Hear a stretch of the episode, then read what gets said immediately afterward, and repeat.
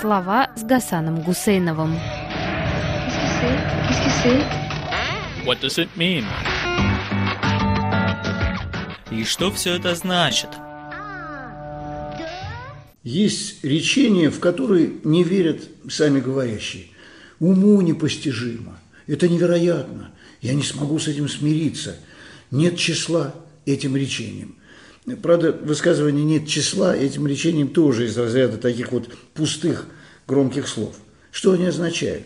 Ну, во-первых, недисциплинированность говорящего. Вместо того, чтобы разобраться, что к чему, и попытаться о нем сказать, говорящий уму непостижимо оправдывается форс-мажорными обстоятельствами. Раз уму непостижимо, так чего ждать от меня даже и попытки его понять?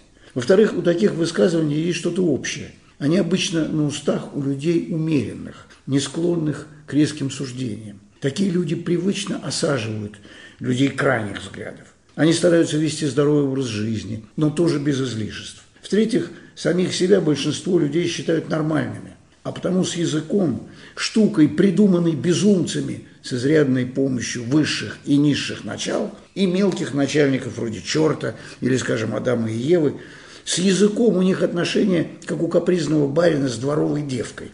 Так в старину по-русски называли рабыню, крепостную или служанку низшего пошиба. Барин позволяет что-то своей дворовой девке в обмен на оказываемые услуги. Но как личность ее не ценит. И всегда сам лучше знает, как и что то и следует делать, думать и говорить. Вот почему, говоря, это невозможно себе представить.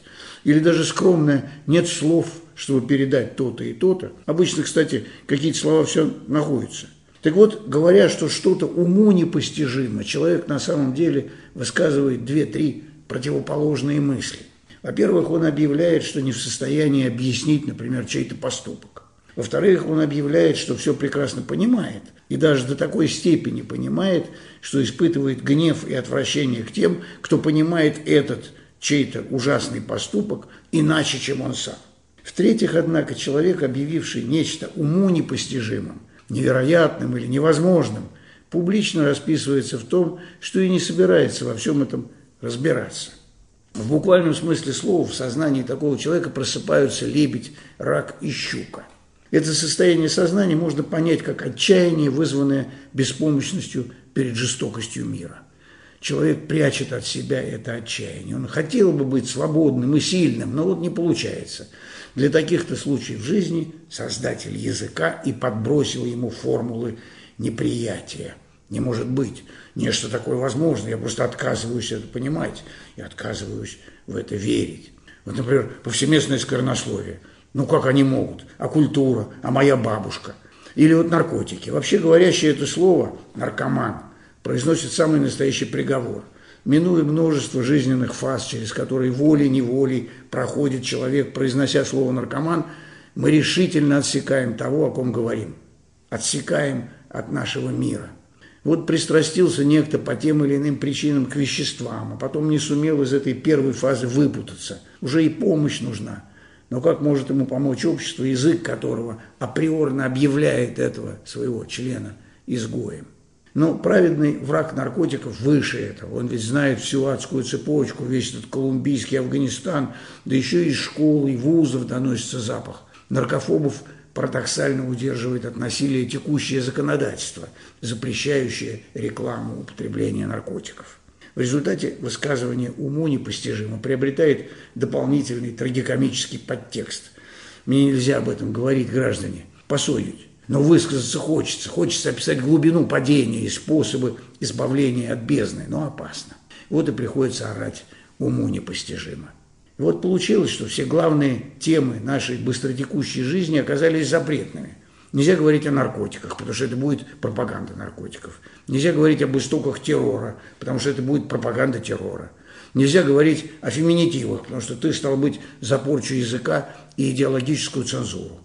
Не говорю уже о том, что нельзя говорить, например, о религии. То, что из поколения в поколение вдалбливалось советских людей, но так до них и не дошло.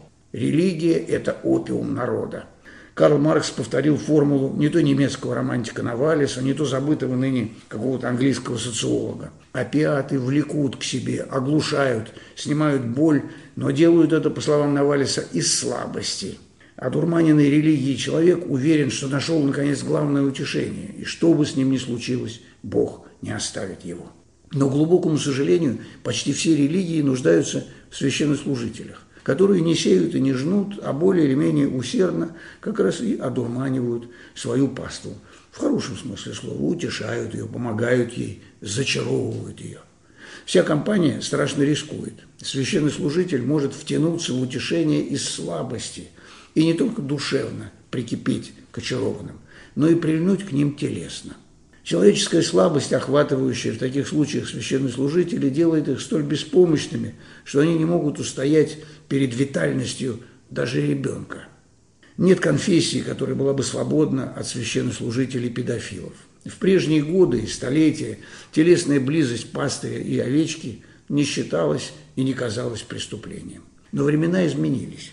7 августа 2021 года газета Times of India опубликовала отчет о процессе над 76-летним священнослужителем. Конфессия не имеет значения. Два обстоятельства обращают на себя внимание. Первое – удивление судьи. Обвиняемый и осужденный священнослужитель не испытал ни малейшего раскаяния в содеянном. Второе мнение судьи, что оба подвергнутых сексуальному насилию ребенка шли в храм в поисках надежной защиты. И вот теперь, дескать, они на всю жизнь напуганы страшным опытом. И священнослужитель теперь до конца своих дней отправлен за решетку. Уму непостижимо, не испытывает раскаяния. Уму непостижимо. Девочки искали в храме защиту от земного зла. Как выражались лет 20 назад, не знаю, какую траву курил судья. Очевидно, он принимает за чистую монету демагогию религиозных деятелей, которым безвременно отупевшие родители ведут своих пока еще открытых миру детей для духовного окормления. Отказываются от первейшего родительского долга и ведут к какому-то дядьке, которого ребенок почему-то должен называть батюшкой, гуру или еще как-то. Детские психологи вам расскажут, что единственная роль, которую родители не могут делегировать посторонним, это роль родительская. А тут бац, оказывается, в храме ребенок должен чувствовать себя лучше, приютнее, под большей защитой, чем в семье, под крышей дома своего. Большинству, возможно, везет, и дело ограничивается только психическим насилием. Но есть и такие, кому пришлось испытать на себе действия, описываемые в разных языках известными глаголами на «е» и «ф». Происхождение их очень древнее, а письменные источники в Европе сразу выводят на след монаха или епископа, которому и полагается обращаться с доверчивой паствой именно так. Всех, конечно, не оприходуешь, особенно в большом приходе, но крепкий телом и духом священнослужитель чувствует себя в своем праве. Это просто его работа. А вовсе не то, что вы думаете, когда вопите «уму непостижимо». Постижимо, постижимо. Не надо вкуривать, что попало и все станет на свои места. А вдруг священнослужитель наш ни в чем не виноват и раскаяния не испытывает как раз потому, что никакого преступления не совершал, а стал, например, жертвой оговора. Вообще, когда государство-арбитр выбирает поле для работы, любой разговор превращается в обсуждение чьих-то преступлений. А потенциальными преступниками становятся все, разумеется, кроме государства и его пенитенциарной системы. На этом печальном фоне приверженцы религиозных доктрин, которые прямо требуют милости к падшим, любви и прощения, отказываются от этой своей небывалой привилегии и готовы стать винтиками карательной машины. Непостижимо, но факт. Религия – опиум народа.